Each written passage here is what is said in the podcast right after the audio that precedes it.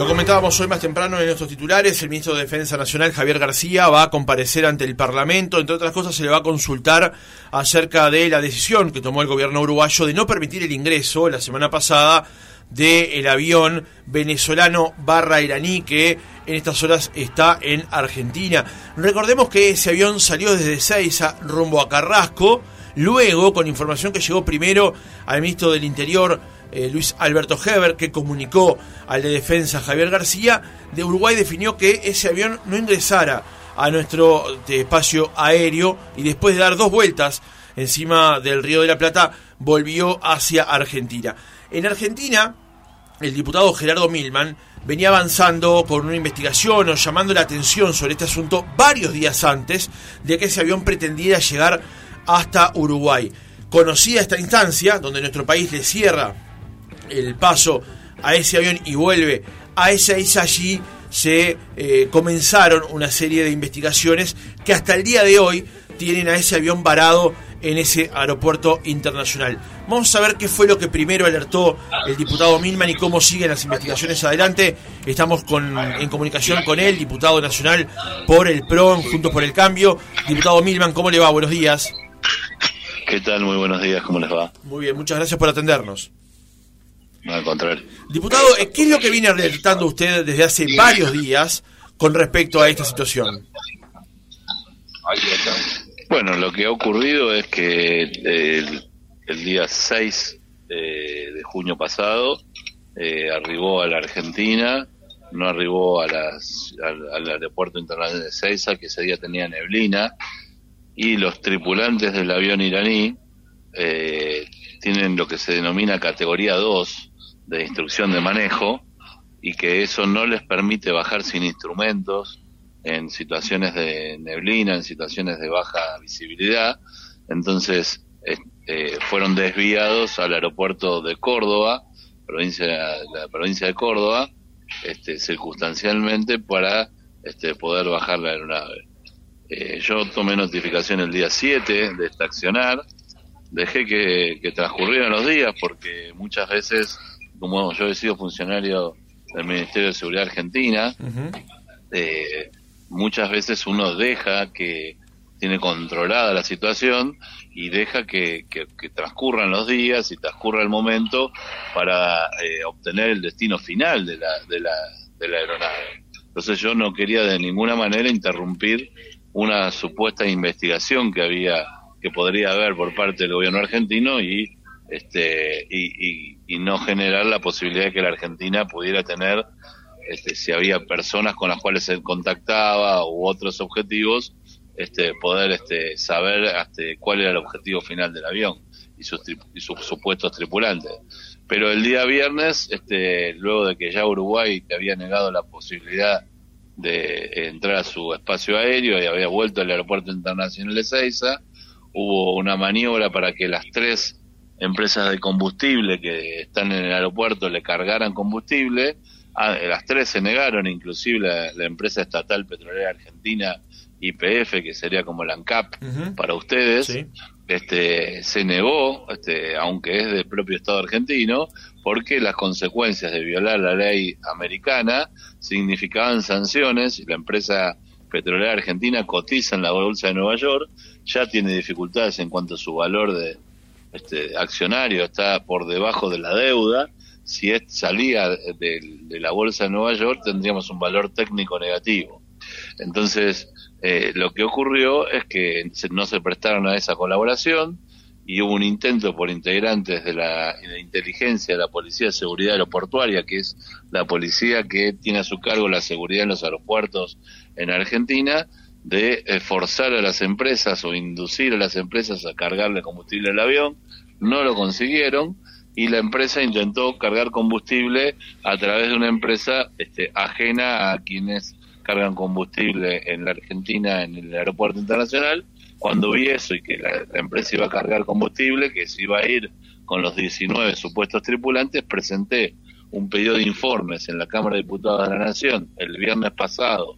no este, sino el anterior, a las 5 de la tarde, tomó estado público y acto seguido, pocas horas después, eh, encabezados por la Policía Federal Argentina en la dirección antiterrorista DUIA de la Policía General Argentina, interdictaron al avión y Migraciones le saca los 19 pasaportes a la empresa. Eso fue el viernes. El día sábado, en el juzgado interviniente, que tiene jurisdicción sobre el aeropuerto internacional de Ezeiza, lo que había era solo el habeas corpus presentado por el abogado de los este, pasajeros y de las empresas de aeronavegación, abogado extraño, que es un abogado que fue en la Argentina condenado e inhabilitado para ejercer cargos públicos, porque junto al ex vicepresidente Amado Vudú de la Argentina, como decimos acá, intentaron robarse la caja, la, la fábrica de hacer billetes. Chicone Calcográfico. En un, claro, de Chicones, en un remake de lo que sería la serie de Netflix La Casa de Papel. Acá lo que tenemos es una serie, digamos, si no fuera tan dramático, sería muy productivo para, para hacer una, una serie este, en Netflix, porque tenemos La Casa de Papel, tenemos las distintas series que hay sobre Medio Oriente, tenemos este, una serie de situaciones que este, vuelven, este, lo que vemos en la televisión, se vuelve en realidad en la Argentina.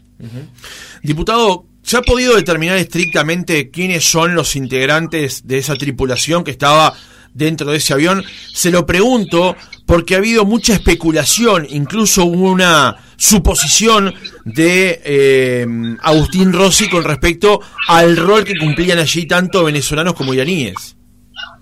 Bueno, Agustín Rossi es el interventor de la Agencia Federal de Inteligencia Argentina, este, y la verdad que tenía una actuación vergonzosa, tirado en un sillón en un en un canal de televisión argentina, se contradijo en la misma nota. En la misma nota dice él que en este tipo de cuestiones hay que guiarse por datos y acto seguido dice que para él es una tripulación iraní enseñándole a dos tripulaciones venezolanas este, eh, un vuelo de instrucción.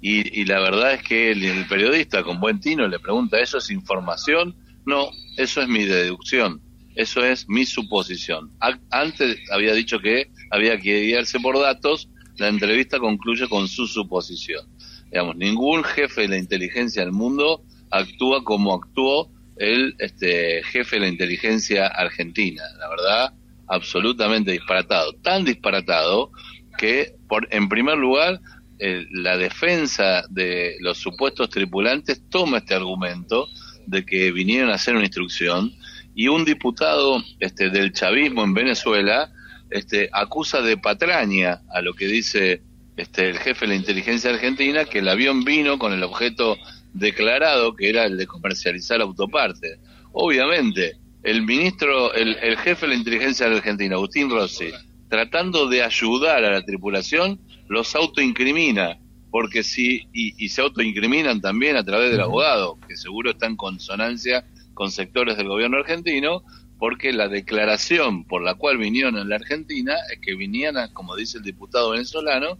a traer este, partes de autopartes. Entonces, si realmente vinieron en un vuelo de instrucción y no lo declararon ante la ley de migraciones argentina, ya eso solo constituye una violación de la ley de migraciones porque la ley de migración argentina obliga a quien ingrese en la Argentina a declarar el objeto real por el cual viene a Argentina. Entonces, si ellos declararon que venían a, transportar autopartes y en realidad era un vuelo de instrucción, hay una violación ya de la ley de migraciones argentinas. Diputado, eh, un um, extremo de esta situación a Rosa Uruguay cuando el Estado Nacional define que ese avión no ingrese a nuestro espacio aéreo y el plan de vuelo que implicaba llegar hasta Carrasco finalmente no se concrete. Esa información surge luego de una comunicación que recibe el ministro del Interior, que se la pasa a la defensa y finalmente se resuelve que el avión no ingrese a Uruguay. ¿Cómo ha visto el accionar de nuestro gobierno con respecto a la situación de este avión? Impecable. La verdad es que creo que la República Oriental del Uruguay ha actuado como debía actuar ante una alerta de estas características. A mí me hubiese gustado que la Argentina hubiese imitado este, lo que ha hecho la República Oriental del Uruguay. Más aún, digamos, aún ante las, este, el pedido de presencia de los ministros en el Parlamento uruguayo este, para comparecer acerca de explicar la situación por parte de la oposición, a contrario censo de lo que, pidió, lo que pasó en Argentina, donde nosotros pedimos el miércoles pasado la presencia de los ministros que vinieran a darnos y que el jefe de la bancada oficialista dijo que nosotros nos nutríamos de lo que decían los medios y no de información, y lo que le estábamos pidiendo es que vinieran los ministros que supuestamente tienen la información a conversar con nosotros y nos votaron en contra de esa posibilidad. Mientras en el Uruguay no solo actuaron bien, sino que los ministros van a ir al Parlamento a darle explicaciones a la oposición. Digamos, Uruguay actúa en sentido contrario a lo que actúa la Argentina. Diputado, ¿qué hay que esperar de aquí para adelante con respecto a la situación del avión? Porque en los hechos la tripulación está allí y el avión también. Bueno, yo creo que en el, si avanza la causa con la información que nosotros tenemos y que ya va nutriendo la causa judicial, que está bajo secreto de sumario, este, ya hoy el juez tiene este, bastante suficientes elementos, faltan algunos como este, el trabajo sobre los dispositivos electrónicos, como las, sobre las cajas negras, que tienen la dificultad de que muchas de las conversaciones que se han hecho están en idioma farjí. Es un idioma en el cual en la Argentina no es fácil encontrar un traductor público este, especializado en el idioma farjí que pueda lealmente transcribir las conversaciones de los dispositivos electrónicos de los cinco iraníes y como comandaban la aeronave seguramente en la caja negra vamos a encontrar el mismo lenguaje. Eso no es tan simple en la Argentina, creo que en Uruguay debería pasar una cosa similar. Este, por eso todavía son medidas de prueba que al juez creo que le va a llevar un tiempo. Pero una de las cuestiones que nosotros pedimos cuando hicimos la de primer denuncia el domingo de la semana pasada fue que le tomaran las huellas dactilares a los este, integrantes del pasaje cosa que se hizo y se constató con las bases internacionales de terrorismo que tienen agencias como el FBI y esa respuesta ya la tiene el juez y ya puede el juez confirmar que el capitán de la nave es el mismo que está objetado por distintos países alrededor del mundo de ser integrante de las fuerzas Al-Quds, integrante del Ministerio de Inteligencia de Irán, del grupo más pesado del Ministerio de Inteligencia de Irán que se llama Parsans en persa. Gerardo Milman, diputado nacional del PRO, Juntos por el Cambio en Argentina, gracias por haber estado otra mañana con nosotros. A ustedes, buenos días.